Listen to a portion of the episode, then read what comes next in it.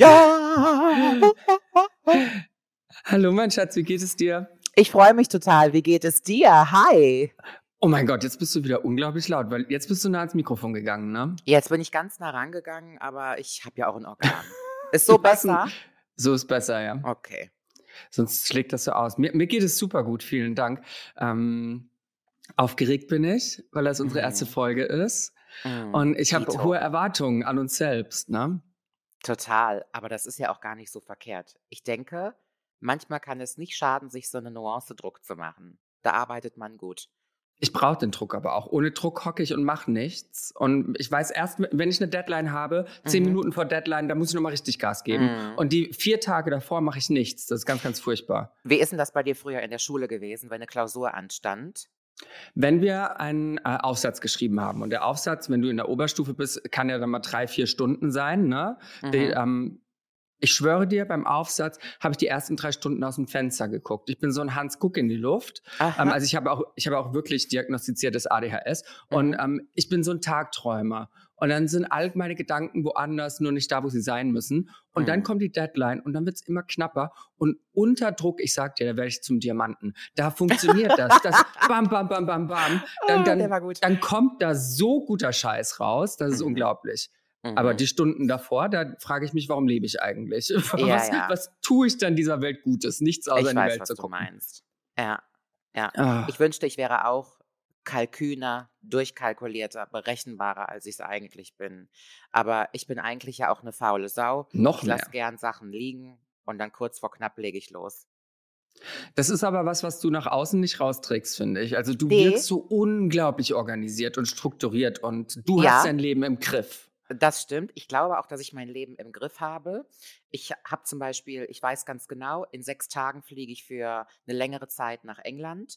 Das heißt, ich schreibe mir wirklich einen Plan, was jeden Tag zu tun ist. Aber das ist wirklich nur dem geschuldet, dass ich sonst vor lauter Überforderung einen Zusammenbruch bekommen würde.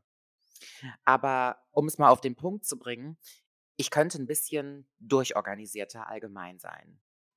Das ist der Unterschied zwischen uns. Wenn was nicht funktioniert, ist mir das halt auch scheißegal. Ist ne? es so?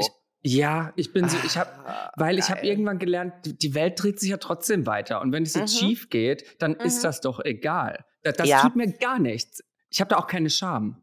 Ich finde es immer ganz toll. Auf TikTok gibt es ähm, so verschiedene Kanäle, die sprechen auf der Straße immer Menschen im reifen Alter an, 50, 60, 80 plus. Und dann fragen die die immer ganz tolle Sachen, wie zum Beispiel, was würden sie in ihrem Leben anders machen?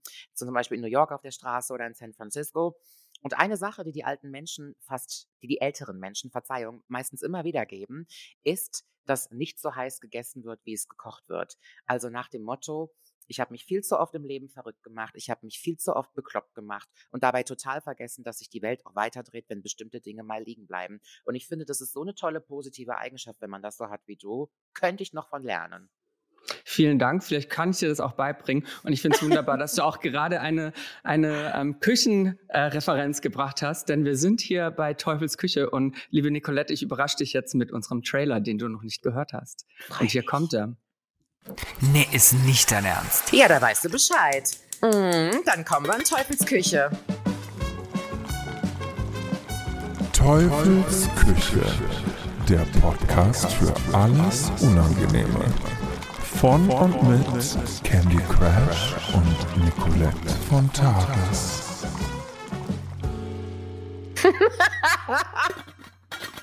Und da war er zu, der Deckel. Herzlich Geil. willkommen zu Teufels Küche. Geil. Ah. Hallo an alle Zuhörenden und Zuschauenden. Wir freuen uns wie bekloppt. Ähm, wie bekloppt ist kein Ausdruck. Ich bin so aufgeregt und freue mich und das wird ganz toll. Und ähm, es wird ja auch richtig unangenehm, finde ich. Das äh, fehlt nämlich in der Podcast-Landschaft. Mal über ganz viele Tabus zu sprechen und einfach mal unangenehm zu werden. Ja, total. Ähm, ich finde auch, äh, es gibt ja diesen, diese Begrifflichkeit, die sich irgendwie so etabliert hat, gerade in den sozialen Medien. Das nennt sich dann sozialkritisch. Und ich finde das gut und ich finde das wichtig, aber das hat manchmal auch immer so einen, wie ich finde, so einen respektlosen Beigeschmack. Und Dinge anzusprechen, die die meisten Leute denken, ohne dabei jemand anderem auf die Füße zu treten, eventuell. Das ist eine Das Kunst. ist doch eine Kunst. Das ist auf jeden Fall eine Traue Kunst. ich uns zu. Mal schauen. Ja, also ich glaube, du bist ein bisschen eloquenter als ich und hast ein bisschen mehr Feingefühl. Ich bin manchmal wie so ein Mähdrescher. Ich bin einfach Naja. so in die Fresse. Ich weiß, aber der Grund, warum ich ja, ähm, also wir haben über diesen Podcast ja schon seit, wir sprechen da schon seit sehr, sehr langer Zeit drüber, mal für alle Zuhörenden zur Und ja, kann man Info. sagen, sprechen wir Das drüber. Ding ist ja wirklich schon seit einem Jahr in Planung und da gab es Höhen und Tiefen. Da haben manche Dinge nicht so funktioniert, wie wir es uns gewünscht haben. Dann haben wir es selber in die Hand genommen. Und ähm, der Grund, dass wir diesen Podcast machen oder wenn ich für mich spreche, ist, dass du sehr oft einen Gedankengang hast und eine Sicht der Dinge, die ich extrem inspirierend finde, die mich schon sehr, sehr oft hat nachdenken lassen. Oh, das, das habe ich jetzt nicht erwartet. Ich Dankeschön. kann zum Beispiel sagen, als ich bei dir eingeladen war, in deiner geilen Butze in Berlin, die ja der Hammer ist, und du für mich hervorragend vegan gekocht hast, und ich wusste noch nicht mal, dass es vegan ist. Candy hat Mexican Food gemacht und ich war hin und weg, als ich gehört habe, dass es vegan war. Da haben wir zum Beispiel über ein Thema gesprochen. Da habe ich gesagt, ich ähm, finde Wendy Williams ganz toll. Und ich finde sie super und irgendwie gucke ich sie seit Jahren und bin total begeistert. Habe aber fünf Minuten zuvor gesagt, dass ich es nicht gut finde, dass wir in einer Kultur derweil hausen, wo wir ständig über andere Leute herziehen. Und dann hast du mir erstmal erklärt, und es war so logisch, dass Wendy Williams nichts anderes macht, als schäbig über andere Menschen zu sprechen. Und ich habe Mhm. seitdem so oft darüber nachgedacht und habe mich so oft gefragt, warum ich es bei, bei Wendy Williams für selbstverständlich halte, mich das aber ansonsten stört. Und das sind so Schubser an Gedankenanregungen, die ich liebe an dir. Das ist so süß. Vielen, vielen, vielen Dank. Das freut mich. Ähm, ja, manchmal gehe ich mir da selbst mit auf den Sack, dass ich ähm, Sachen dann so politisch. Also eigentlich bin ich kein sehr politisch korrekter Mensch, aber es gibt eben Sachen, die stören mich, wie wenn man eben schlecht über Leute spricht, die es nicht verdient haben und, und das einfach, Mhm. wenn man einfach scheiße zu Leuten ist. Ne? Dann Ja. mein Leben lang waren ganz, ganz viele Leute scheiße zu mir, eben weil ich bin, wer ich Mhm. bin und wie ich bin und weil ich mir selbst treu bin und die Gesellschaft Mhm. damit nicht klarkommt. Und ähm, ich finde das einfach ungerecht. Und mit Ungerechtigkeit komme ich überhaupt nicht klar. Mhm. Das kann ich nicht. Mhm. Ja. Ja, Fairness ist was ganz Wichtiges, aber halt eben leider auch Interpretationssache und manche, die interpretieren das in, in ihrer Art und Form. Wie war denn deine Woche? Was hast du erlebt? Und ich dachte mir so, wir holen uns ein bisschen ab. Wir kennen uns jetzt schon seit vier Jahren, würde ich sagen. Ja. wir sind so, ich würde sagen, wir sind Event-Freundinnen. Mhm. ähm, die sich aber auch im echten Leben sehr, sehr gerne haben. Und ich bin total, ähm, ja, ich bin total gespannt, wie das ist, dich jetzt in diesem Podcast nochmal ein bisschen besser kennenzulernen. Ja, ich freue mich auch.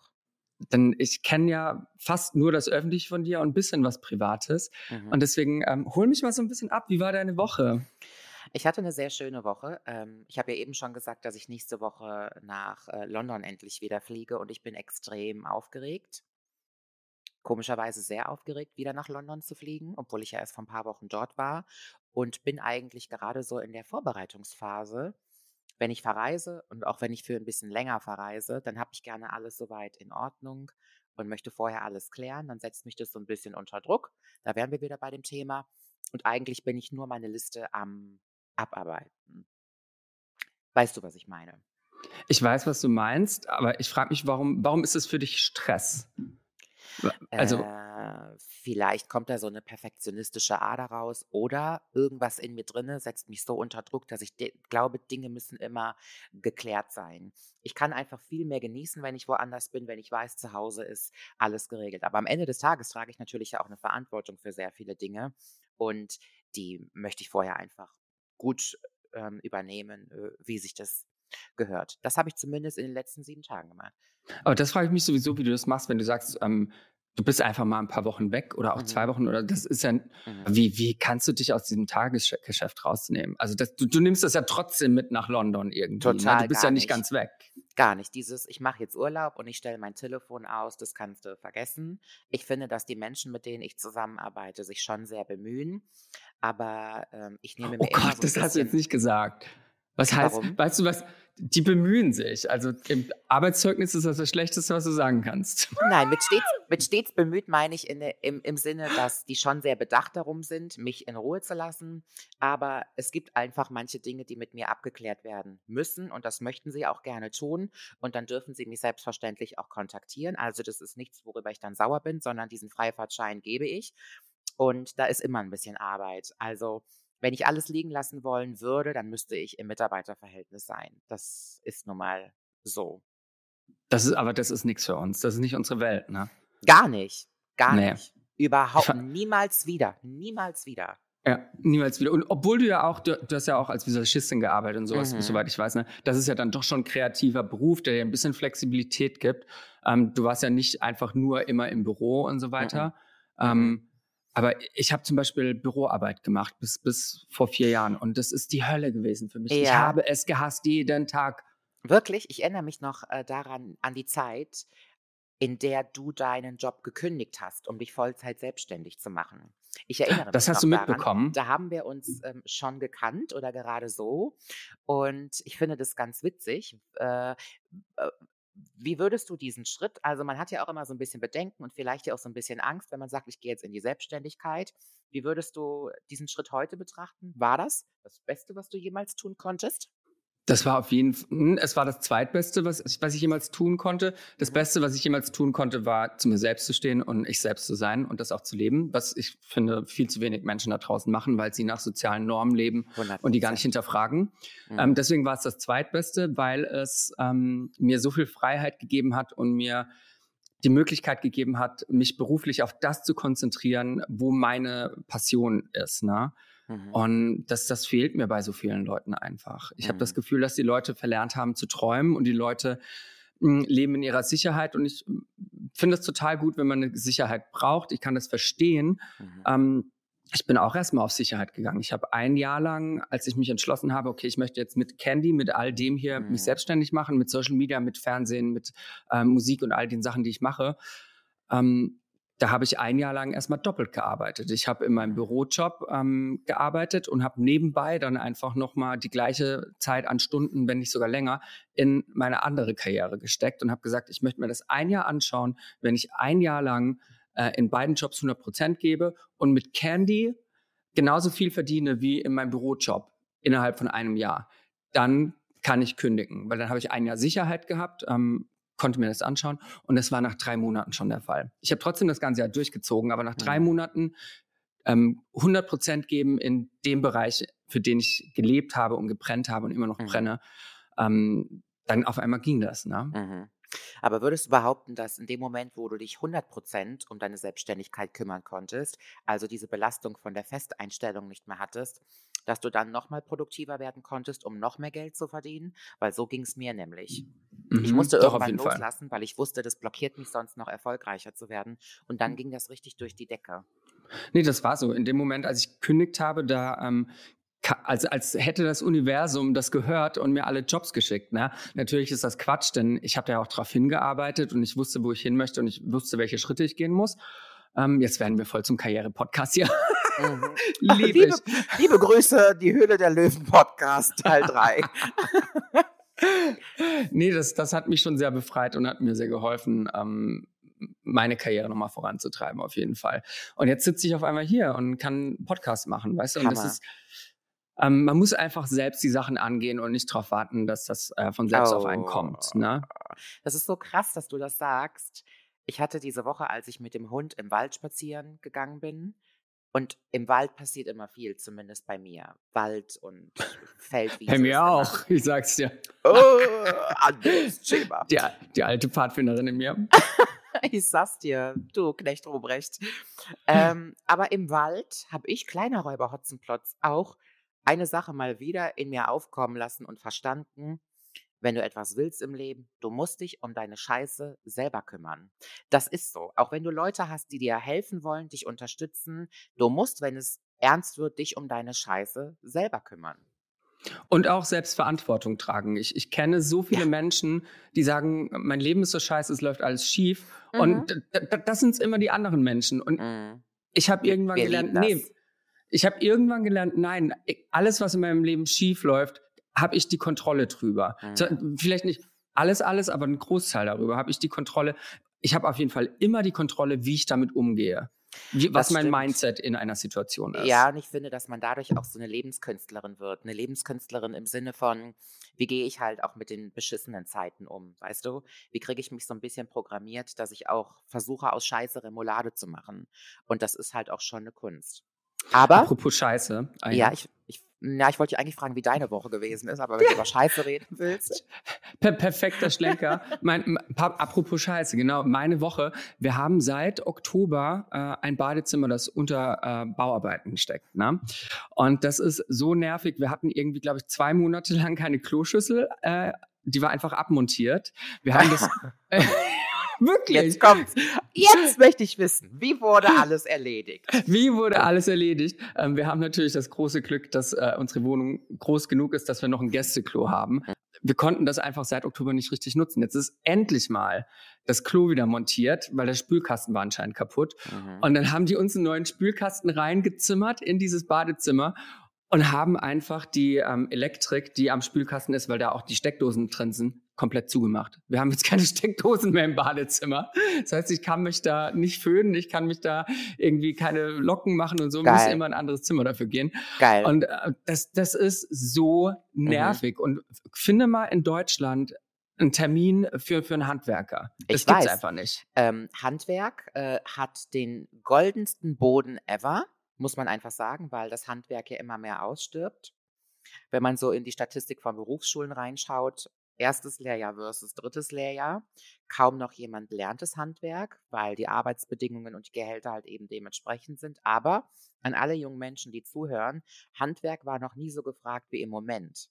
Ihr könnt da so Kohle verdienen. Jetzt verdienst du im Handwerk Kohle, weil du hast, glaub mir, wenn du ein Elektriker bist, du, du kannst die Preise sowas von selbst gestalten, weil die Leute sind dermaßen auf dich angewiesen. Du kannst die Leute richtig abzocken. Machen sie bei mir auch immer. Hast du, das, hast du das Gefühl, dass wenn die bei dir vorbeikommen, denken, ach, das Ja. ist die Nicolette, da können Ja. wir mehr, da können wir Ja. mehr verlangen. Ja, und ich kann auch noch zehnmal Ja sagen. Ich sage dir eins, ich bin immer teurer als alle anderen. Wenn bei mir ein Maler und Lackierer ist, bei mir ein Elektriker ist, bei mir ein Dachdecker ist, der könnte die gleiche Leistung, die gleichen Materialien bei meinen Nachbarn, bei meinen Freundinnen verbauen. Bei mir kostet es immer dreimal so viel. Bei mir kostet immer alles dreimal so viel. Und wenn jetzt jemand sagt, ja, aber du kriegst ja auch so viel geschenkt und vieles gibt es umsonst. Ja, das muss man stimmt. versteuern.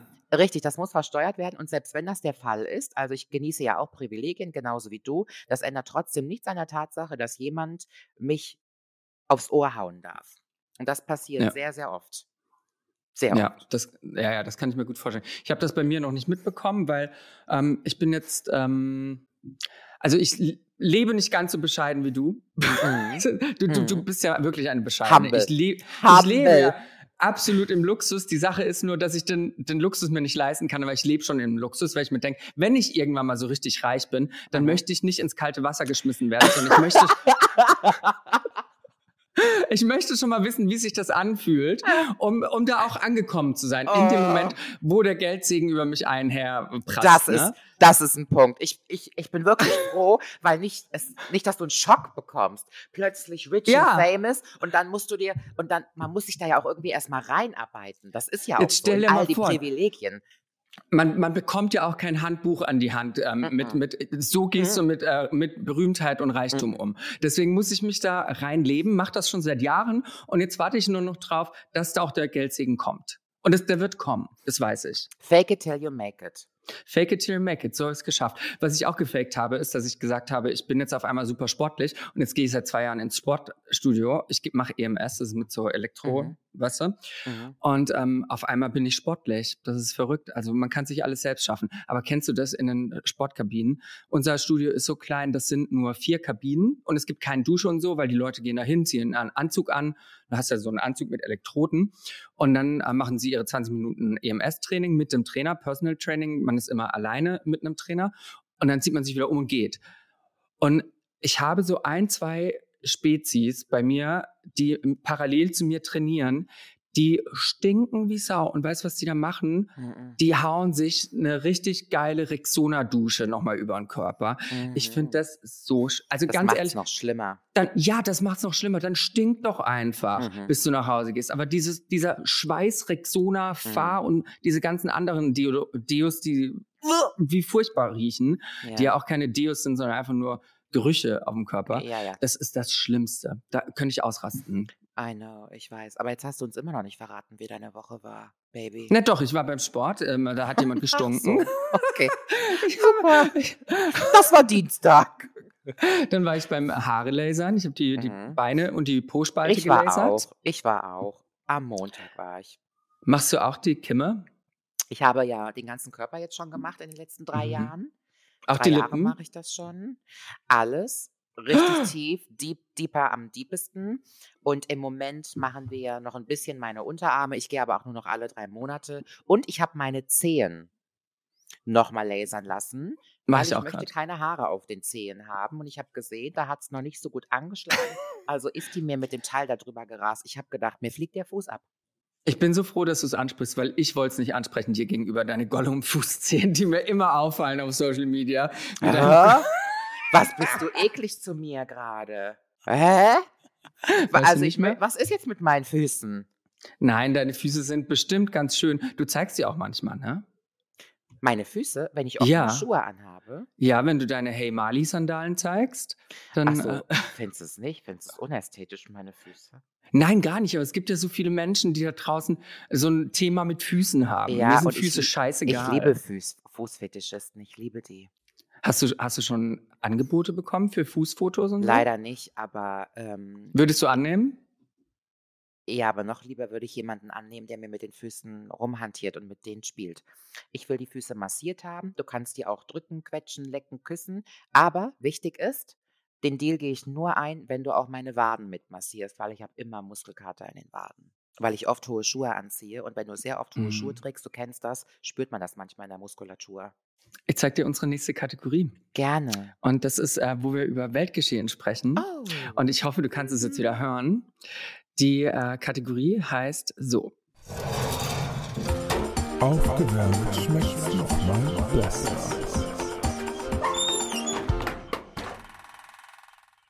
Aufgewärmt schmeckt's noch mal besser. Mhm. Nicolette und ich gehen noch mal die letzte Woche durch, was so in den Medien los war, was uns beschäftigt hat, wenn uns etwas beschäftigt hat. Mhm. Und ähm, holen, aus, äh, holen die ganzen Stories aus dem Eiskühlfach, stecken sie in die Mikrowelle und machen es noch mal warm und wollen das noch mal ausdiskutieren. Mhm. Hast du was, was dich besonders bewegt hat diese Woche? Was mich ein bisschen genervt hat in der letzten Woche, war, dass diese bestimmten Trash-Sendungen, die es im Moment gibt, ähm, ich weiß gar nicht, wie sie heißen, Ex-on, Dating-Shows, nackt daten, auf einer Insel daten, irgendwie wird im Fernsehen ja gedatet, dass das im Moment sehr, sehr viel Überhand greift. Und es geht mir gar nicht um die Sendungen an sich, sondern ich bin doch sehr verwundert, ähm, dass sich das so viele Leute extrem reinziehen und daran auch so aufhalten. Das ist mir aufgefallen, denn ich gucke sowas nicht und ich weiß trotzdem mittlerweile richtig gut, worum es geht. Ist ein schlechtes Zeichen. Warum findest du es ein schlechtes Zeichen? Weil es zu trivial ist, zu, zu dumm oder Ja, also ich meine, das ist ja recht inhaltlos und der Mehrwert darin, der ist ja auch wirklich richtig low und das mag ich, ähm, das maße ich mir an, weil ich beschäftige mich ja mit Beziehungen und so einem Kram. Und wenn Leute wirklich sich so sehr mit Trash-TV auseinandersetzen, also jeder kann und soll das gucken und sich entertained fühlen, aber da so eine riesen Szene draus zu machen, so ein riesen Thema, also da gibt's doch schönere Dinge. Weitaus schönere Dinge. Ja, mhm. also ich verstehe, was du meinst. Ich habe auch das Gefühl, dass es äh, sehr viel mehr von diesen Sendungen gibt, immer in Deutschland. Mich stört das halt gar nicht, weil äh, A, schaue ich es nicht. Ich habe jetzt eine dieser Sendungen geguckt, Mhm. ähm, die neu auf Netflix rauskam. Welche? Und ähm, ähm, Too Hot to Handle, die Ja. deutsche Version. Ja.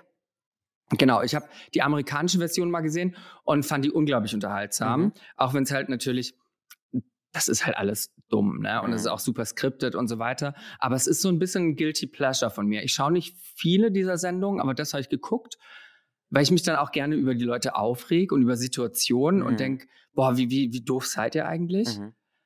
Aber es ist natürlich auch eine gewisse Überheblichkeit und Arroganz, die ich da mitbringe. Ne? Mm, Ja, ja, ja. Also solche Sendungen haben natürlich den Zweck, dass sie Menschen unterhalten und das tun sie ja. Und ich sage auch immer, dass der, der Bedarf bestimmt das Angebot. Wenn Menschen irgendetwas sehen möchten und einschalten, dann wären die Produzenten oder die, die, die Angebotsanbieter ja doof, wenn sie es nicht tun würden. Aber ich glaube, dass die Leute sich da einfach zu oft ein Beispiel dran nehmen und auch zu viel von ihrem, von ihrem Denken rein interpretieren. Das ist, ist da gibt es andere Sachen. Aber hast du mitbekommen, dass es jetzt das allererste Trash-TV-Baby gibt von Too Hot to Handle Deutschland? Ähm, da haben zwei Ja. jetzt, äh, kriegen ein Kind. Ja, ich habe das mitbekommen und ich möchte sowas nicht mitbekommen. Aber das ist ja ein Zeichen Kevin und dafür. Emily. Ich freue mich für beide. Herzlichen Glückwunsch. Ich schicke ein Körbchen. Ich mache eine Pampers-Torte. Also für alle, die einen Kinderwunsch haben oder Ehemann oder Ehefrau suchen, dann macht bei so einem, bei so einem Zeugs mit. Und da ging es ja eigentlich nur ums Vögeln. Also, dass die sich ja wirklich gefunden haben, ist ja das eigentliche Wunder. Ich weiß auch nicht, welche Hemmschwelle ich da habe. Ich habe ja an Sendungen, an, an, an Sendungsangeboten in den letzten Jahren alles auf dem Schreibtisch liegen gehabt. Alles. Alles. Jeder wollte mich für alles dies, das, Ananas haben. Und ich bin zu vielem bereit. Ich kann auch mal im Fernsehen eine Schrottalte sein, vor allen Dingen, wenn die Kohle stimmt. Aber dieses vor der Kamera, dieses, dieses so daten und rummachen und um einen Mann buhlen oder um eine Frau, mm -mm. ich bin da richtig raus. Richtig, richtig raus. Ja, ich finde, man macht sich halt gerade bei so Dating-Geschichten auch so zum Affen. Ne? Und ich glaube, dass der Trend geht ja so in Richtung, das wird immer mehr geskriptet. Mhm. Habe ich das Gefühl, diese Muss? Situation, die ja, die Situationen, die künstlich herbeigeführt werden, damit über A und B gesprochen wird oder der und der jetzt mit dem dem Mhm. Beef hat, das ist halt das, was mich so nervt, dass es so wenig authentisch ist. Ja, Ne? aber schau mal, wenn Dinge nicht geskriptet werden würden oder wenn in einem Big Brother Haus es keine Challenges gäbe oder dieses, dass du die Themenwelt wechselst, dann würden 15 Leute sechs Wochen im, im, im Wohnzimmer sitzen und sich unterhalten. Also erwachsene Menschen prügeln sich jetzt auch nicht einfach ohne Grund. Ja, aber das, das ist ja das, was ich so schade finde, ist, dass es dieses, diesen Skript braucht, um das entertaining zu machen. Warum könnt ihr nicht Leute casten, die schon einen Entertainment-Faktor mit sich Mhm. bringen, ohne dass man ihnen den draufschreiben Ich weiß, muss, weißt du? aber ähm, die Leute, die unterhaltsam sind, die auch bekannt für Unterhaltung sind, sind zu teuer. ja, das Die sind sein. zu teuer. Das ist wie wenn ich bei einem Sendungsformat schon mitgemacht habe und der Sender hat gemerkt, oh, die hat da eine Woche lang aufgemischt und die Quote war ganz gut. Nicolette, mach noch mal da, mach noch mal da, mach noch mal da mit, weil ansonsten ist die Runde zu boring. Ich kann das gerne tun, aber wenn ihr mich verantwortlich macht für den Unterhaltungswert, dann möchte ich das am Ende auf der Abrechnung auch sehen. Und da haben die keinen Bock drauf. Das ist ja auch der Grund, warum viele unterhaltsame Menschen bei bestimmten Sendungen nicht mehr mitmachen, weil du mittlerweile alles und jeden für zwei Euro einkaufen kannst. Mhm, Die mhm. Preise Ich hatte sind im die Keller. Angebote. Ich hatte die Angebote auch, als ich äh, frisch bei Queen of Drags rauskam. Mhm. Und ähm, da habe ich ja auch so ein bisschen die Sendung aufgemischt, möchte ich Mhm. mal behaupten. Und ähm, dann kamen halt auch Angebote von den ganz einschlägigen Programmen, die es halt so gibt, ne, die ich alle abgeschlagen habe damals. Und ich fand auch, dass es noch nicht gut genug bezahlt war. Mhm. Also die wollten mir, ähm, ich piep's das raus, die wollten mir 1000 Euro für äh, Promi-BB geben Mhm. für, dafür, dass ich vier Wochen weg bin. Also du musst ja, damals musstest du ja noch in Quarantäne zwei Wochen, Mhm. dann ähm, bist du zweieinhalb Wochen in diesem Container drin. Ja. Und ähm, erstens mal hast du ja einen Ausfall, das heißt, ähm, du kannst in der Zeit kein Geld verdienen. Ja. Und im Zweifelsfall, wenn der Cast, mit dem du drin bist, irgendwie total auf Krawall gebürstet ist, Mhm. du kannst das ja nicht, ähm, du kannst das ja nicht steuern, Ja. du hast ja keine Kontrolle. Ja, ja. Dann hast du dir einen Stempel drauf und ähm, hast deine Karriere versaut. Ja, ja. Aber man muss auch dazu sagen, ähm, jetzt mal abgesehen von der Summe, die du gesagt hast, du hast nicht nur einen Verdienstausfall, das verstehen wahrscheinlich nur Selbstständige, weil du andere Umsätze machen musst, wenn du selbstständig bist, weil du ganz, einen ganz anderen Kostenfaktor hast. Und die Hälfte holt sich wer? The, fin the Finance Amt. Ah, ja, die auch noch. Ja, Moment, darf ich nicht vergessen. Wir geben ja noch was ans Management ab. Erstens. Ähm, das sind in der Regel durchschnittlich, je nachdem, wo du bist, wahrscheinlich so 20 Prozent. ja, Und, und dann nochmal das Finanzamt, Mhm. ähm, die Hälfte ist weg. richtig. Und Goodbye. dann hast du wahrscheinlich auch noch in der Zeit, weil du nicht da bist, musst du jemanden bezahlen, der dein Leben in Schach hält. Also es rentiert sich am Ende gar nicht. Das ist ja auch nicht schlimm. Man kann ja auch bei Formaten mitmachen, um eine bestimmte Bekanntheit zu bekommen. Das habe ich auch getan und es tat mir absolut gut. Das war eine richtige Entscheidung. Aber Wo hast du irgendwann, denn mitgemacht? Ähm, ich mh, finde zum Beispiel, dass ich, als ich beim Promi-Dinner mitgemacht habe, Ah ja. Mhm. das war bezahltechnisch, also da brauchen wir gar nicht drüber reden, aber ich habe eine ganz andere Zielgruppe erreicht. Ich habe danach mein Kochbuch verkauft, wie blöde, und das gab es schon seit einem Jahr auf dem Markt. Das ist wieder auf Platz eins gelandet. Und ich habe Männer und Frauen Ü50, Ü60 erreicht, die mich dann auch kannten. Und es tat mir unfassbar gut und ich hatte danach Folgeaufträge. Also es dreht sich nicht immer nur um die Kohle, aber ich kann das einmal machen, ich kann das auch ein drittes Mal machen. Irgendwann möchte ich auch wieder, ne? Irgendwann ist auch mal genug. Also ich schreie es jetzt raus ähm, in die Medienlandschaft, ins Universum. Ich bin bereit für Promi Big Brother. Mhm. Ich habe jetzt Bock. Aber ich was hab ist, wenn ich mitkomme? Stell dir mal vor, wir im Doppelpack bei Promi Big Brother. Das wäre schon funny, oder? Ja. Ja. Und dann, dann skripten die uns, dass wir uns fertig machen sollen hinter unserem Rücken. Und du suchst dir deine Beschimpfungen aus und ich suche mir meine aus für dich. Genau, die, sind- die sind vorher schon runtergeschrieben. Mhm. Ich Und wir, weiß genau, wir kommunizieren so über Geheimsprache. das hört sich an wie so klingonisch. Ja. Was? Ähm, aber was hat dich denn Oh, diese Woche? Achtung, du schreist schon wieder sehr. Ja. Sorry. Du bist, du bist so aufgeregt, ne? Sorry. Ich wollte eigentlich nur Ja. fragen, ich halte mich jetzt extra mal fern vom Mikrofon. Ich wollte dich mal fragen, was dich diese Woche beschäftigt hat. Welche Themen? Mich gibt's? hat mh, das Thema, das glaube ich in aller Munde war, Pamela Reif. Das ähm, ist ein Thema, das mich sehr beschäftigt hat. Mhm. Es hat mich erst geärgert, dann hatte ich Mitleid, dann hatte ich wieder kein Mitleid. Mhm. Ähm, für alle, die es nicht mitbekommen haben, Pamela Reif, eine der, ich glaube, in Europa größten äh, Influencerinnen oder Deutschland zumindest, ne? die ist auch, glaube ich, in Asien super groß, das Absolut international. Wahnsinn. Genau. Wahnsinnserfolg. Und, ähm, Wahnsinnserfolg, äh, Chapeau, habe ich absoluten Respekt dafür. Je, jeder Mensch, der sich sowas aufbaut, geil. Mhm. Ähm, und sie ist, finde ich, dafür bekannt, dass sie halt sehr perfekt ist. Ne? Mhm. Die, die, die äh, ist, egal wo du hingehst, in, auf welchem Kontinent, ist sie halt das absolute perfekte Mhm. äh, Frauenideal, das propagiert wird von der Mhm. Gesellschaft. Wunderschöne und, Frau. Ähm, wunderschöne Frau. Und hat auch, ähm, ist auch business smart und so weiter. Mhm. Und die hat einen TikTok hochgeladen, wo sie den neuen Filter, der gerade viral geht, der von der AI gemacht wird und dein Gesicht wird dann irgendwie total Mhm. krass verändert und du siehst dann anscheinend total geil aus. Ähm, den hat sie verwendet und sie fand sich nicht so toll in Mhm. einem Filter und hat dann das T-Wort gesagt. Also sie Mhm. hat, ähm, ich sag's jetzt einfach, sie sie hat gesagt, ich sehe aus wie eine Transe. Ich Mhm. finde mich jetzt aber nicht schön. Ich dachte, ich wäre voll schön. Und als ich das gesehen habe, war ich so schockiert, dass sie das einfach so gesagt hat und sich absolut nicht darüber im Klaren war, was sie da gerade sagt. Mhm. Also im Prinzip hat sie halt gesagt, dass ähm, Transmenschen, Crossdresser, Drag Queens, alles, was man unter diesem Umbrella-Term Mhm. äh, dieser Beleidigung verwendet, dass sie die nicht schön findet, weil sie sieht ja jetzt gerade aus wie eine dieser Personen und findet sich nicht schön. Und das war natürlich ein Riesenaufschrei. Und ähm, ja, aber hat, du hast das alles mitbekommen, oder? Oder so am Rande nur? Und nichts dazu gesagt.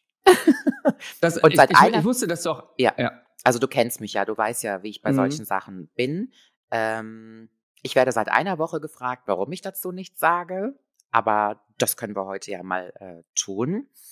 Ähm, ich möchte aber dazu sagen, dass wenn wir über das Thema sprechen, tun wir das nicht, um irgendetwas Schlimmes zu reproduzieren.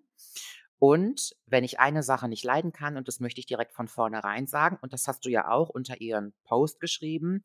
Hast du gelesen? Ich, ich habe es gelesen Mhm. und ich fand es sehr wichtig. Wenn ich eine Sache furchtbar finde, dann sind das diese ähm, digitalen Hexenjagden. Ich finde, Shitstorm, dieses Wort hat sich ja auch so etabliert, ganz, ganz furchtbar. Ich komme aus einer Mentalität, da heißt es einer gegen einen und nicht eine Million gegen einen Menschen. Und es ist vollkommen in Ordnung, wenn Menschen Scheiße bauen und es ist auch in Ordnung, wenn Menschen öffentlich online Scheiße bauen. Und leider leben wir ja auch in einer Zeit, wo eine Entschuldigung nie gut genug ist. So, das erstmal vorweg. Mhm. Ich finde es Also- aber auch wichtig, ich finde es auch wichtig und gut, dass wenn jemand so einen Fehler macht und ähm, dass, dass der dann halt auch mal äh, öffentlich auf die Fresse kriegt, weißt du? Findest dass Man, äh, also ich finde es ich find's nicht gut, dass man jemanden cancelt. Ich finde es nicht gut, dass man jemanden Mhm. mobbt und äh, fertig macht ohne Ende. Aber ich finde, dass man so sagt so, hey, das ging zu weit, das geht gar nicht und wir Mhm. sind gerade empört. Und ähm, ich finde, du darfst dir das auch anhören, dass wir gerade empört sind. Mhm. Ähm, das finde ich absolut gut und äh, äh, nicht gut, aber das finde ich richtig. Das finde ich nur, we- we- weißt du, sie hat was in die Öffentlichkeit rausgeschrien und dann darf die Öffentlichkeit auch darauf reagieren. Ja, total. Und Wobei ich man, finde ja, dieses, dieses Aufgebrachtsein auch total angebracht in diesem Moment. Und dann kam ja mit sehr viel Verspätung äh, eine Entschuldigung erst in den Kommentaren, die total gezeigt hat, dass sie sich nicht darüber im Klaren war, was sie da einfach gesagt hat und dass sie in ihrem Kopf Transmenschen und Drag Queens und alles Mögliche als, als nicht schön irgendwie abgespeichert hatte. Mhm. So, so, also das hat sich weiterhin für mich so ab, an, angehört in ihrer Entschuldigung. Und dann kam noch mal eine Entschuldigung, ähm, die sie dann in die Insta-Story hochgeladen hat. Die war dann besser, aber happy war ich damit auch nicht. Aber für mich ist die Sache jetzt auch gegessen. Weißt du, die hat den Fehler gemacht, sie geht in den Dialog jetzt mit äh, Julina Menon und sie spricht drüber. Und ähm, dann ist auch gut. Ja, also ich finde auch, dass das jetzt ek- weitaus mehr aufgebauscht wurde, als es das eigentlich verdient hat. Das ist aber ein persönliches Empfinden. Ich habe mich nicht so auf den Schlips getreten gefühlt wie viele andere, weil ich glaube, dass Pamela Reif sich da auch einfach in ihrer Formulierung verheddert hat oder die ist da mit einem Kopfsprung ins Fettnäpfchen rein. Und ich finde, wir können das Thema aufleben lassen und darüber zu sprechen halte ich auch für wichtig. Aber ich finde, Pamela darf jetzt ruhig ganz normal weitermachen. Sie hat Stellung bezogen, sich so entschuldigt, wie sie es für richtig ähm, empfunden hat. Und wir brauchen nach einer Pamela keine Eier mehr werfen. Ähm, es ist okay, wie es ist. Also, Genau. das sage ich in meiner Position. Es ist vollkommen in Ordnung. Und wenn ich sie irgendwo treffen würde, beim Netto an der Kasse, dann würde ich sagen, hi, Pamela. So. Ich finde, Genau. dieses ständig muss alles immer so eine ewig krasse Konsequenz haben. Nee, es muss nicht immer alles eine schlimme Konsequenz haben. Gen- gen- Und das ist auch das, was ich in meinem Kommentar geschrieben habe, Hast dass ich du, ja. absolut gegen Ca- Cancel Culture bin. Ich Mhm. finde Cancel Culture was ganz, ganz Schwieriges, was sehr Undemokratisches. Mhm. Ähm, dass, dass eine Gruppe entscheidet, diese Person darf jetzt, hat jetzt keine Existenz Mhm. mehr und ähm, das und jeder, der sich ähm, mit dieser Person solidarisiert, der Ja. wird auch gecancelt, finde ich totalen Quatsch, weil es Ja. halt auch diesen öffentlichen Diskurs ähm, wegnimmt. Und es nimmt ja auch die Meinungsfreiheit von Menschen. Natürlich war das, Absolut. jetzt keine, das, das in diesem Fall war es keine Meinungsfreiheit, sondern es war einfach eine dumme ähm, Mhm. Formulierung. Es war einfach nicht weit gedacht. Aber ansonsten gibt es halt auch un unpopuläre Meinungen, Mhm. die sofort gecancelt werden. Und das finde ich nicht cool. Total. Man darf halt auch nicht vergessen, dass sowas zu kritisieren, und es wurde ja tausendfach kritisiert, das hat nun mal leider auch ähm, etwas aufleben lassen, was dann noch viel schmerzhafter ist, weil dann melden sich auch immer Menschen zu Wort, die ganz, ganz böse Hintergedanken haben, wirklich Mhm. mit Vorsatz böse sind. Und das fand ich in der vergangenen Woche doch sehr schwierig und das hat mich dann schon sehr berührt. Das hat mir schon wehgetan. Ähm, ich kann eine Sache, wie zum Beispiel das von der Pamela, als, okay, sie hat einfach nicht nachgedacht oder hat einen Riegel zu viel gegessen. Das kann ich darunter verzeichnen. Ja. Ja, dann hat die zu viel Sport gemacht an dem Tag und war einfach nur kaputt. Aber das, was dann ganz, ganz viele böse Menschen auch kommentieren und was die bösen Menschen für Videos drehen, die sich freuen, darüber anderen weh zu tun, das hat es einfach hervorgerufen. Und man muss auch irgendwann mal unter einer Sache einen Punkt machen. Aber weißt du, was, was ich ähm, auch schlimm fand, war, dass ähm, klar, der Aufschrei war groß, aber ich fand es ganz, ganz schlimm zu sehen, dass ganz viele Leute da draußen das nicht verstanden haben, warum der Aufschrei groß war und dass die uns oder mir und, und unserer Community und den Leuten, die sich beleidigt gefühlt haben, Mhm. dieses sich beleidigt fühlen abgesprochen haben und Mhm. gesagt haben, nee, das ist halt das Wort. Und, und dann denke ich mir so, okay, Pamela hat einfach nur das ausgesprochen, was in den Köpfen von ganz vielen Menschen drin ist. Ja. Und deswegen fand ich es schon wieder fast gut, dass dieser Dialog entstanden Das ist Und Unwissen. ich hoffe, Das ist Unwissen. genau. Genau, weil, weil sie nie in Kontakt, Kontakt gekommen sind Mhm. mit queeren Persönlichkeiten und Menschen, die einfach strugglen mussten, um so zu leben, dass sie glücklich Ja. sind. Und ähm, viele Privilegien leben, ohne das zu wissen. Ja, ja, und als du geschrieben hast, du hattest ja das Interview mit ihr und ich fand das ja sehr berührend, was du geschrieben hast mit diesem, was hast du dir wohl über mich gedacht oder welches Bild hattest du über mich, als du die Bühne verlassen hast oder wie hast du dich mit deinem Team über mich unterhalten oder ausgetauscht. Das fand ich war extrem berührend. Das ist der Schmerz, den viele Menschen verspüren und ich auch. Ähm, und das hat es sehr, sehr gut beschrieben. Am Ende des Tages, ähm, jeder Mensch kann sich tausendmal entschuldigen, jeder Mensch kann sich 500.000 Mal erklären, Dinge bedauern, Dinge bereuen. Wir können nie kontrollieren, wie die Empfindung tatsächlich hinterher bei jemandem ist. Und wenn die Person XY zum Beispiel das ganz unästhetisch findet, wie ein Mensch wie ich bin oder ein Mensch wie du oder viele andere, dann werden wir demjenigen das wahrscheinlich auch nicht mehr beibringen, das nicht so zu empfinden. Und das ist die Sache, die es sehr, sehr, sehr traurig macht. Ja, das waren gute abschließende Worte, finde ich, dazu. Also Pamela, du hast unseren Segen, mach weiter, ähm, deine Sachen, hast was Ja. dazugelernt. Ich hoffe, die Community hat auch was dazugelernt. Und ähm, es gibt einfach Worte, die sagt man nicht mehr. Auch wenn ihr denkt, das ist okay, macht man nicht. Ja, tut weh, Period. tut weh. Was hast, hast du irgendwas mitgenommen aus der Woche? Ähm, Außer, außer Netflix-Dokus? Diese Sache mit Pamela hat, äh, hat tatsächlich was mit mir gemacht, was so einen Schmerz ausgelöst hat, einen kleinen. Aber wie gesagt, da möchte ich gar nicht der Pamela jetzt den, da die, den, den, das, das die Schuld geben, sondern das, was drumherum passiert ist. Das war mir zu viel. Das war mir zu viel von dem Thema. Da ist eine Sache, da muss ich mich noch selber mit auseinandersetzen. Ähm, und sich damit auseinanderzusetzen oder sich mit sich selbst auseinanderzusetzen, kann nie schaden. Das habe ich mitgenommen. Wie ist das bei dir? Ähm, ja, also für mich war das dann relativ schnell auch gegessen. Ich habe dann ich habe versucht, dann witzig mit, mit dem Thema umzugehen. Meine Freundin Rafa hat dann irgendwie einen Schnipsel aus diesem Video genommen, hat den einfach als Sound für TikTok verwendet. Und da dachte ich mir so, ja, okay, das kann man noch mal mitnehmen, ist irgendwie lustig. Ähm, period. Für mich ist jetzt auch gegessen. Ähm, Nicolette, ich möchte dich gerne noch ein bisschen besser kennenlernen, deswegen habe ich noch ein weiteres Segment Ich mitgebracht auch. heute. Und ähm, das ist eine, ähm, ein kleines Spiel, in dem wir uns gegenseitig innerhalb von 60 Sekunden ein kleines bisschen besser kennenlernen. Und dieses Spiel heißt Super schnelle Mikrowelle. Und hier ist der Trailer dafür. Super schnelle Mikrowelle. Das ist super schnelle Mikrowelle. Und hier fragen wir uns innerhalb von 60 Sekunden äh, Fragen, die schnell beantwortet werden müssen. Wer möchte anfangen? Wer Ähm, will zuerst äh, fragen? Ich würde dich sehr gerne zuerst fragen. Schieß los. Wann hast du das letzte Mal für dich selber gesungen? Heute Morgen. Wann hast du das letzte Mal für jemand anderen gesungen? Heute Morgen. Hast du insgeheim eine Vorstellung, wie du gerne sterben würdest?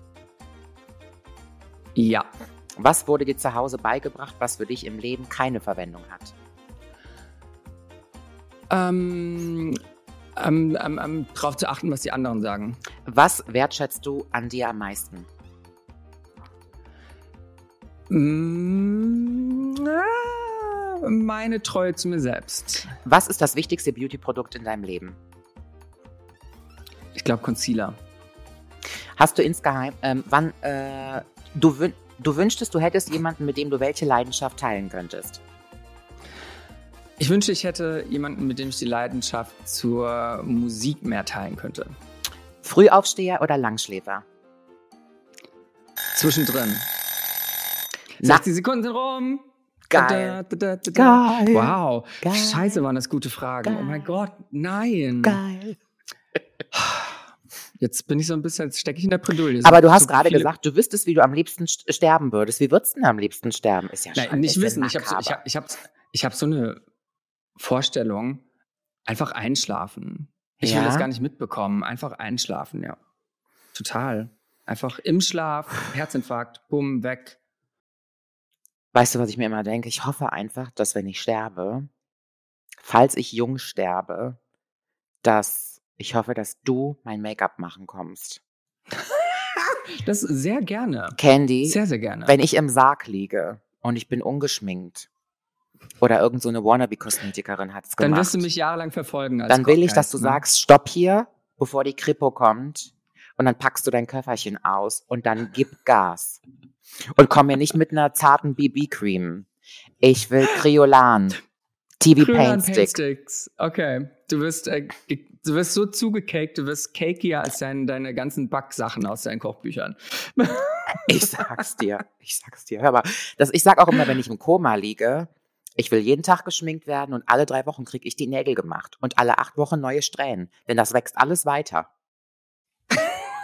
Stimmt. Oh mein Gott, wenn du im Koma liegst, du bist dann einfach so, du siehst aus wie so ein, keine Ahnung, wie so ein Gollum, ne? Mhm. Das Krasse ist, ähm, ich werde super aussehen dann. Okay, und wer, wird sich darum kümmern? Weißt du das schon? Du. Hast du es festgelegt? Du, Ich, genau, ich fahre nach Koblenz einfach alle drei Wochen, um dir die Nägel zu machen. nicht Koblenz. Nicht Koblenz. Ich, ich werde werd in London sterben, im Mhm. Buckingham Palace, weil ich da reingegangen bin und bin am Thron hängen geblieben mit meinem kleinen C und mit dem Kopf aufgeschlagen auf irgendwelche Diamanten, die da rumliegen. Und die Diamanten stecken in meinem Kopf drin und so muss ich beerdigt werden, wie ein Einhorn. Okay, dann muss ich um die Diamanten herum schminken. Kriegen wir hin. Ja, schön. Okay, ja, jetzt bin ich Ah, dran. okay, ich mache einen anderen Timer. Jetzt bist du dran. 60 Sekunden und es geht los. Wen würdest du gerne mal nackt sehen? K1, Wen würdest du für nichts auf der Welt nackt sehen wollen?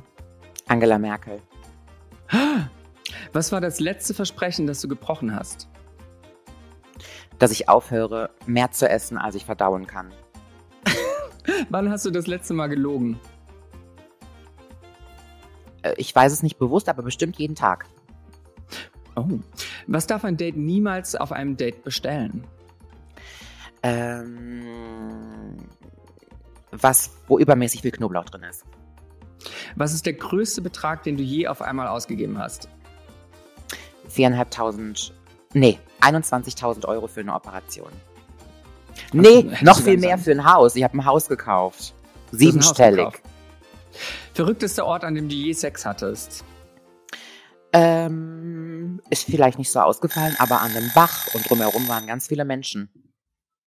Okay, fertig. Das waren 60 Sekunden. Das war äh, super schnelle Mikrowelle. Toll hast du es Mhm. gemacht. An einem Bach und was? Und drumherum waren viele Menschen. Ja, ich war super jung und hatte an einem Bach Sex und das ist mir auch neulich erst wieder eingefallen. Und das jetzt zuschauen lassen in verdrängt. der Öffentlichkeit? Nee, die haben das irgendwie nicht mitbekommen oder vielleicht schon. Das war so unter einer Decke. Hä? Ja, Was? ja. Das, das Hast du mit dem noch Kontakt? Nee, ich kann dir auch nicht mehr sagen, wie der heißt. Das ist so viele Jahre her. Also bestimmt zehn Jahre. Zwölf. Und 21.000 Euro für eine OP. Ja. Lass uns da doch mal tiefer reingehen in dieses Thema. Oh. Ich dachte mir, wir sprechen heute mal über Plastic Surgery, weil das ist ein Thema, das ist in aller Munde, das ist in jedem Gesicht irgendwie zu finden aktuell. Mhm. Und es spricht aber keiner drüber oder es Mhm. wird nur, weiß nicht, seltsam drüber gesprochen. Und ich glaube, wir beide haben da viel Erfahrung und Ja. können aus dem Nähkästchen plaudern. Mhm. Also, 21.000. Ich finde, es gab eine Zeit, da haben alle irgendwie das Ganze propagiert und über die Schönheitsoperationen gesprochen. Und in den letzten ein, zwei Jahren ist nochmal ein neues Bewusstsein dafür aufgekommen, dass es dann vielleicht doch nicht so cool ist, das zu kommunizieren, weil es soll sich ja jeder so lieben, wie er oder sie ist. Und am besten nichts verändern, weil wenn man sagt, ich, ähm, prof- ich propagiere Selbstliebe, aber leg mich danach unters Messer, dann kommen die Kritiker und sagen, aber du hast doch das gesagt und du redest mit doppelter Zunge. Und ähm, ja, ich glaube, dass ein anderes Bewusstsein, auch ein Risikobewusstsein für Schönheitsoperationen aufgekommen ist. Und deswegen ist es um das Thema stiller geworden. Aber nicht hier. Nicht hier, denn ähm, wir sind ja der Podcast für alles Unangenehme und ich finde, es ist auch so ein bisschen ein unangenehmes Thema, wenn ich dran denke, dass ich jetzt selbst drüber spreche, was ich gemacht habe und so weiter. Ähm, denn wie du es gesagt hast, ich habe das in der Öffentlichkeit selten kommuniziert und wenn ich was gemacht habe, habe ich die Leute auch nicht mitgenommen dabei. Ja, du hast ja in der letzten Woche auch über eine Sache gesprochen. Da war ich recht Genau. surprised. Warst du? Genau, Mhm. ich habe in der letzten Woche drüber gesprochen, dass ich ein, äh, ein Haartransplantat gemacht habe. Mhm. Das war 2020. Ähm, ich hatte schon immer eine sehr hohe Stirn, die war mir angeboren. Mhm. und ähm, wollte die einfach äh, erstens mal die Geheimratsecken, die nicht durch Haarausfall, sondern einfach so durch meine Genetik sind, Mhm. äh, auffüllen lassen. Und ich äh, wollte auch den Haaransatz ein bisschen weiter runter machen, Mhm. um ein bisschen androgyner zu sein. Mhm. Nicht, weil ich femininer sein wollte, sondern einfach ein bisschen androgyner. Ähm, das hat natürlich auch viel ähm, ja mit meiner mit meiner Identität zu tun, mit dem, wie ich mich fühle. Ähm, es hat auch viel damit zu tun, dass ich einfach mich selbst hasse. Das ist ein ganz großer Selbsthass auch, warum ich mich unter das Messer lege. Mhm. Und ähm, ich glaube, das ist ein Thema, wo man auch gerne mal ehrlich sein kann, ja. weil ich das auch wichtig finde. Ne? Mhm. Ähm, so, warum macht man sowas überhaupt? Mhm. Ich finde es, ich habe ganz früher, ich weiß nicht, ich habe vor sechs Jahren oder so mal ein YouTube-Video gemacht, wie ich mir die Lippen hab machen lassen damals. Das war das allererste Mal. Und da war ich noch so, ja, klar spreche ich darüber und voll easy und war mir dessen nicht bewusst, dass das Leute sehen und das natürlich normalisiert wird und ähm, die Hemmschwelle dazu immer geringer wird, sowas zu machen. Ne? Mhm. Und dass ich ein Problem mit mir und meinem Körper habe, ähm, rechtfertigt finde ich nicht zu propagieren, ich mache das und das ist easy peasy und ihr könnt das auch machen. Das ist, glaube ich, das, was du auch angesprochen Mhm. hast. Ne? Also meine Beweggründe sind meine Beweggründe und deswegen mache ich das eigentlich nicht so oft öffentlich. Ich habe jetzt angefangen, darüber zu sprechen, weil fast alle meine Eingriffe, die ich gemacht habe, ähm, nicht so geworden sind, wie ich sie wollte oder halt auch so ein bisschen verpusht waren. ja. Und das ist was, was die Leute irgendwie gar nicht so mitbekommen. Die denken, ja, du kannst ja das machen und man hat ja alle Möglichkeiten heutzutage, aber dass man am Ende nicht happy ist mit dem Ergebnis, darüber sprechen die wenigsten. Mhm. Und ich glaube, bei, bei dir, du hast ja auch schon drüber gesprochen, dass du nochmal an die Nase rein musstest und dann immer noch nicht 100% happy warst und so weiter. Und da habe ich auch eine Liste an Sachen. Und ähm, das nervt mich einfach so sehr, Mhm. dass dass das einfach so glorifiziert wird, dieses Thema. Ja, total. Ähm, ich wünschte mir vor 15 Jahren, als ich angefangen habe mit der Operiererei, hätten mehr Menschen darüber gesprochen und vor allen Dingen auch über die Schattenseiten von Schönheitsoperationen. Und ich kann heute manchmal auch nur, also ich kann allgemein über viele Dinge den Kopf schütteln, die ich gemacht habe im Leben, auch die ich öffentlich gemacht habe, wie zum Beispiel zweimal eine BBL zu machen und es so zu verherrlichen und das so händefreudig, klatschend den Leuten zu erzählen online, obwohl ich das Bewusstsein hatte, dass es einfach eine sehr gefährliche Operation Die ist. gefährlichste tatsächlich, ne? Die gefährlichste, die es derzeit auf dem Markt gibt. Und ich habe das einfach so gut gehießen und so den Leuten unter die Nase gerieben, dass ich da heute nur den Kopf drüber schütteln kann. Die letzte OP, die ich hatte, war vor zwei Jahren, vor zweieinhalb Jahren meine Nase, meine dritte Nasenkorrektur. Und da bin ich schon ganz anders mit dem Thema umgegangen. Ich habe das den Leuten erzählt, dass ich die Nasenkorrektur hatte. Da war sie aber dann auch operiert. Vorher habe ich darüber nicht gesprochen und bin da auch kaum drauf eingegangen. Man hat es natürlich gesehen, weil ich eine Woche zwei den Gips hatte und überhaupt, man sieht es ja auch. Habe das ganz kurz nur angeschnitten und bin dann zum ersten Mal verantwortungsvoller für meinen Geschmack öffentlich mit einer OP umgegangen. Und das, was du gesagt hast, dieses, was möchte ich eigentlich mit Operationen bezwecken? Es gibt Operationen, die definitiv Menschen glücklicher machen. Es gibt Operationen, die deine Lebensqualität um einiges steigern. Und Operationen, die für viele Menschen sehr, sehr wichtig sind und sehr wichtig waren, möchte ich gar nicht wegdiskutieren. Aber meine Liste von OPs, die furchtbar schiefgelaufen sind, ist hundertmal länger als die, die toll gelaufen sind. Ich lebe mit sehr viel Konsequenz von Operationen, über die ich nicht spreche. Und ich würde sagen, dass 80 Prozent meiner OPs, die ich gemacht habe, hätte ich mir sowas von sparen können. Ja, das, das ähm, geht mir ähnlich. Die Sache ist, ich habe, um vielleicht mal dahin zu kommen, warum ich überhaupt die Notwendigkeit verspürt habe, in der Vergangenheit ähm, Mhm. was machen zu lassen. Ich wurde als Kind, ich war schon immer ein sehr feminines Kind, als Junge einfach, Mhm. so- also ich bin, für alle da draußen, die es vielleicht nicht gecheckt haben, ich bin einfach nur eine Drag Queen. Ich bin ein Mann, der ähm, Drag macht. Ne? Ich bin keine Transperson, ich bin eine Drag Queen. Das ist was anderes. Mhm. Ich fühle mich mit meinem äh, mit meinen Geschlechtsmerkmalen voll cool. Ich habe da gar kein Mhm. Problem. Ich finde aber auch, ich fühle mich aber auch in, in, in dieser Hülle, die ihr jetzt gerade seht, auch total wohl. Deswegen ist das Mhm. nochmal ein, ist schwer zu verstehen. Das verstehe ich. Auf jeden Fall war ich schon immer sehr feminin und habe das auch gezeigt und habe das auch gelebt, soweit das ging. Und ähm, mir wurde aber immer gesagt, dass mit mir was nicht stimmt. Mir wurde immer gesagt, ich bin hässlich. Und Ja. ähm, das stimmt nicht. Ich war kein hässliches Kind, ich war ein hübsches Kind. Aber Kinder sind halt grausam und haben mir eingeredet, dass ich hässlich bin. Und äh, mir wurde auch immer gesagt, dass äh, meine feminine Art und ähm, mein Sein, wie ich eben bin, verkehrt ist und dass ich ja schwul sein muss. Und ähm, schwul wurde mir dann immer als Beleidigung an den Kopf geworfen. Und dementsprechend habe ich von klein auf gelernt, schon mit, mit fünf Jahren im Kindergarten oder mit sechs Jahren, schwul sein ist was Negatives, denn damit werde ich beleidigt. Auch wenn ich Mhm. noch gar keine Sexualität irgendwie entwickeln konnte, da ich noch nicht in der Pubertät war. Und dann kam das so, ich kam in die Pubertät und hatte aber in meinem Kopf schon immer, schwul sein ist was Schlimmes, weil damit werde ich jeden Tag fertig gemacht. Feminin sein ist was Schlimmes, bla bla. bla. Ich möchte das alles nicht sein. Und habe mich selbst sehr verleugnet. Und ich glaube, dass äh, all diese Faktoren dazu geführt haben, dass ich einfach so einen großen Selbsthass habe. Und wenn ich in den Spiegel gucke, ich nicht, ich mich nicht schön fühlen kann. Und Mhm. das ist was ganz, ganz Schlimmes. Und das hat auch jetzt die letzten Jahre erst äh, ein bisschen Klick gemacht bei mir. Hörst du eigentlich das im Hintergrund? Oder geht's? Okay. Ich höre das- dich. Das hat die letzten Jahre erst so bei mir Klick gemacht, ähm, woran das eigentlich liegt. Und dass das ein Thema ist, das ich vielleicht therapeutisch aufarbeiten sollte.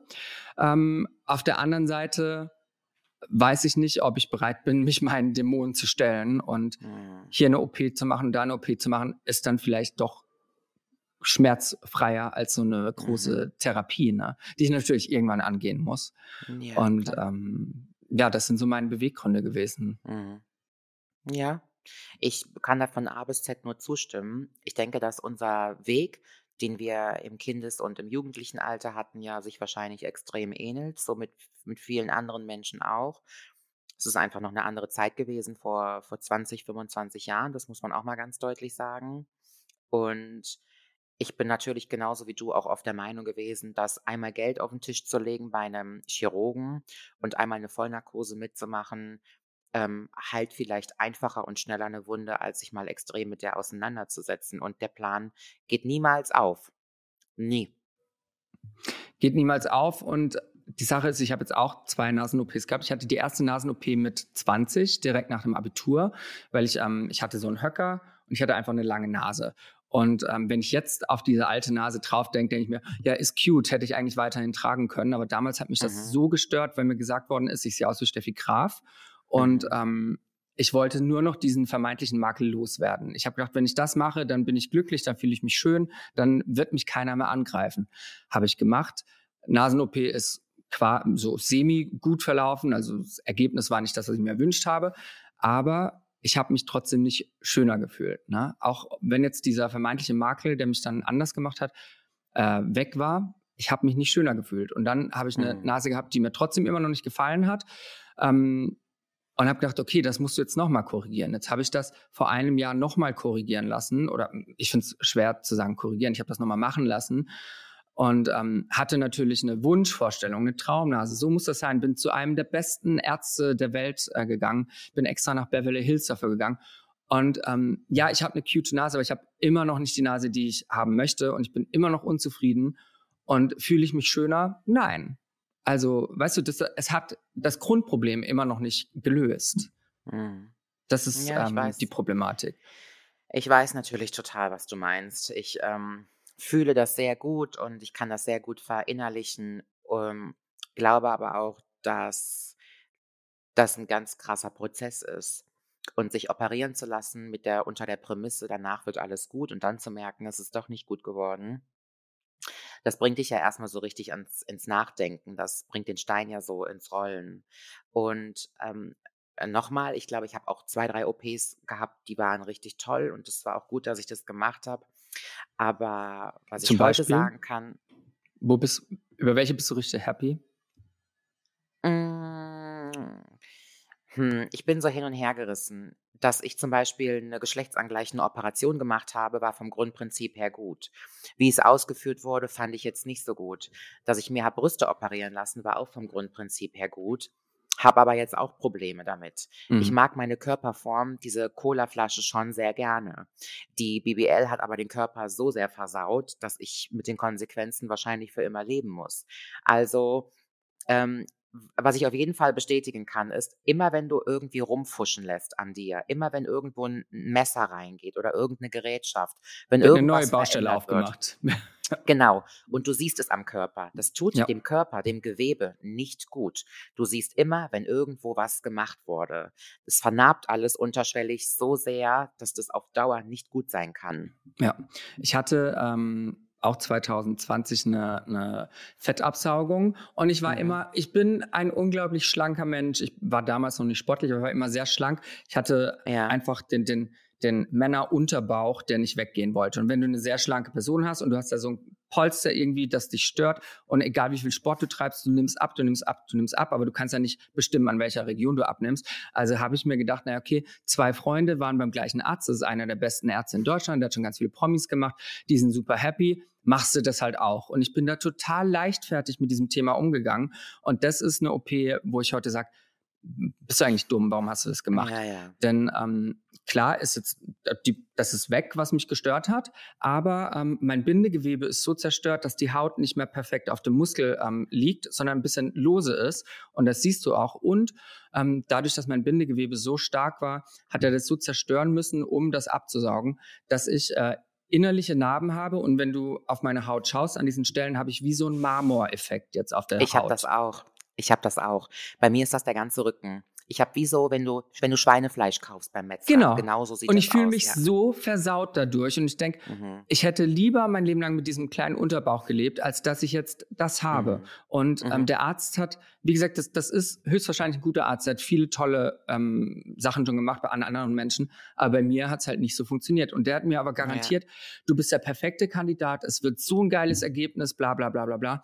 Und es ist halt absolut nicht so geworden. Ja. Und das hat mich total in so ein Tief gestürzt, weil ich mir gedacht habe, scheiße, jetzt hast du erstens mal super viel Geld ausgegeben.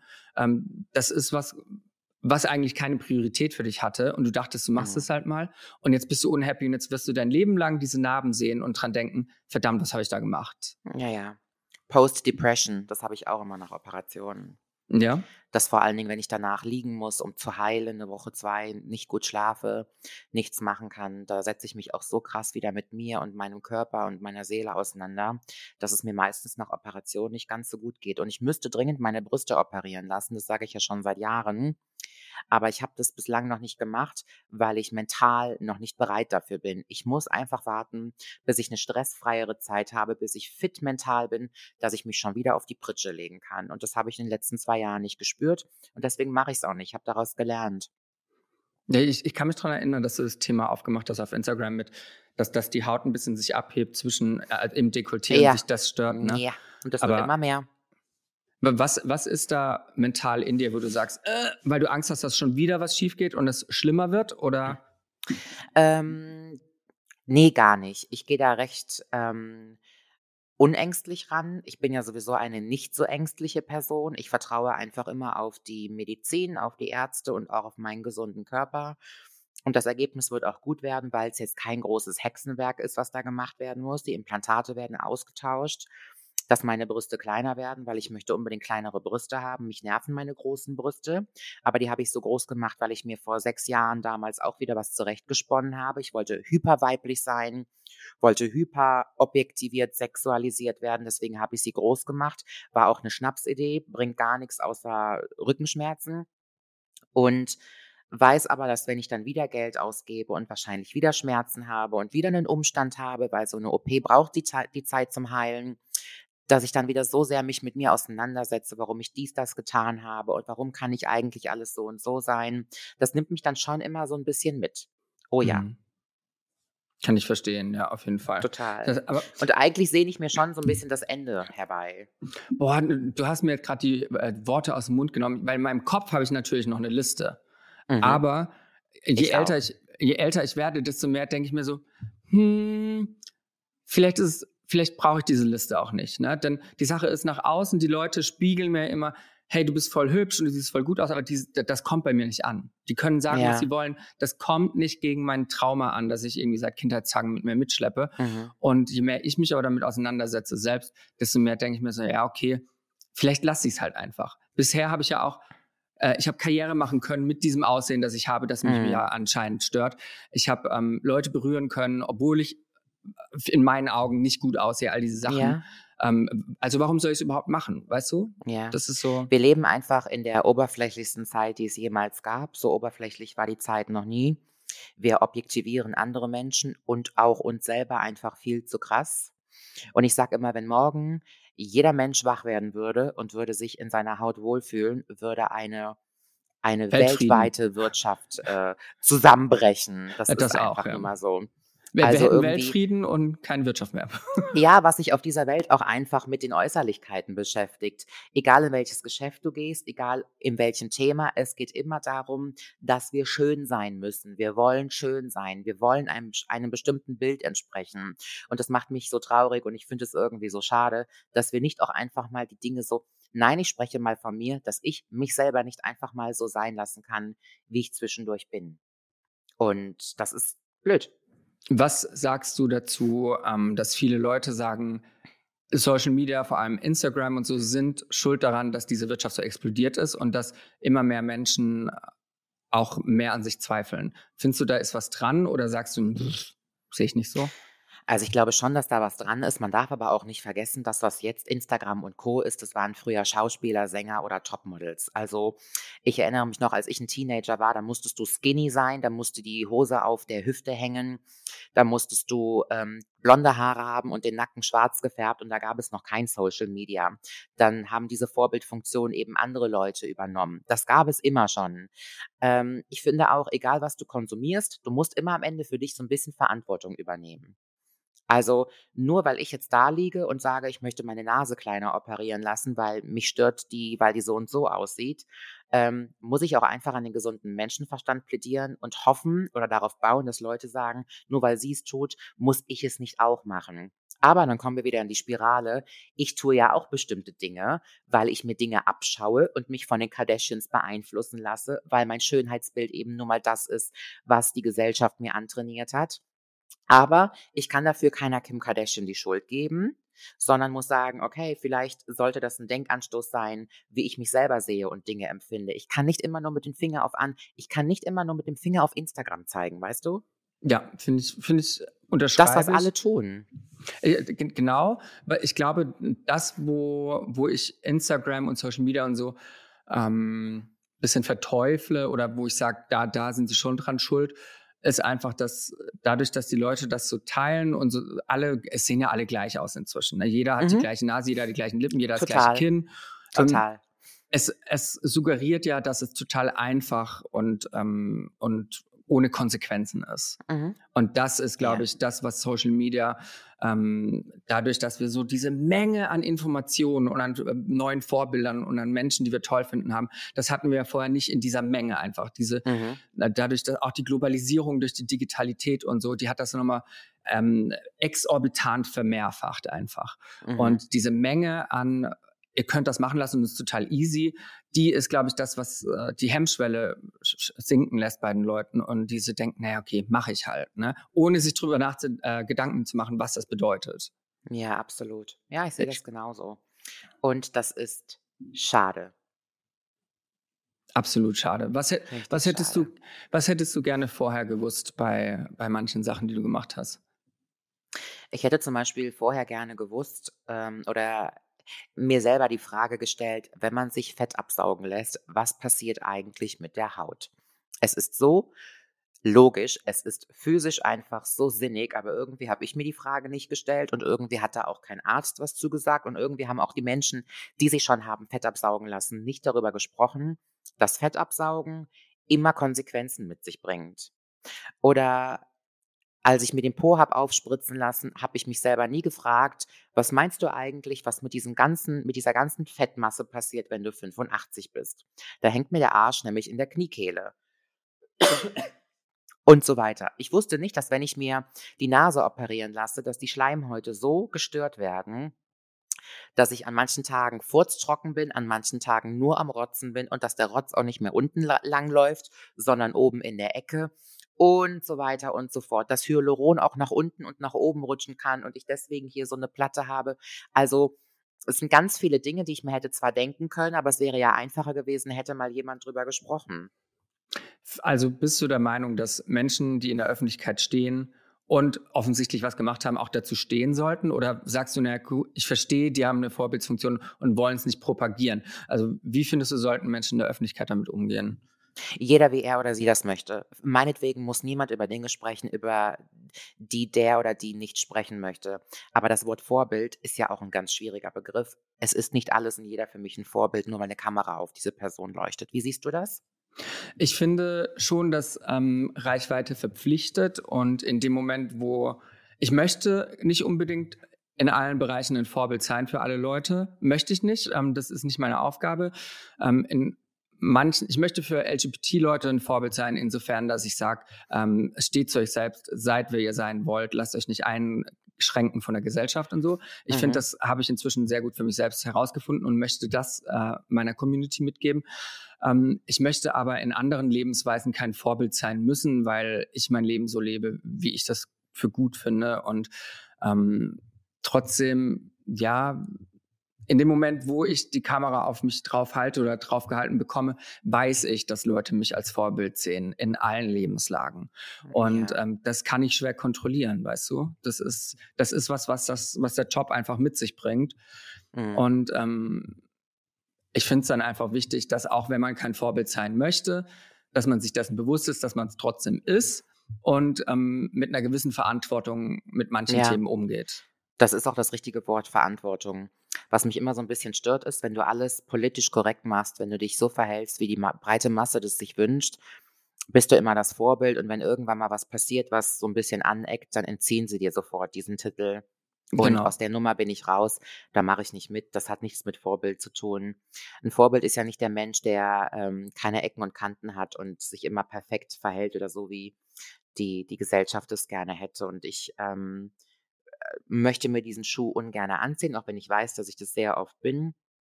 Aber ich kann auch immer wieder nur betonen, das, das läuft halt eben so nicht, dass ich in, in eine Form passe und dass das immer vernünftig ist. Das geht nicht. Außer in eine Coca-Cola-Flasche, da passt du rein.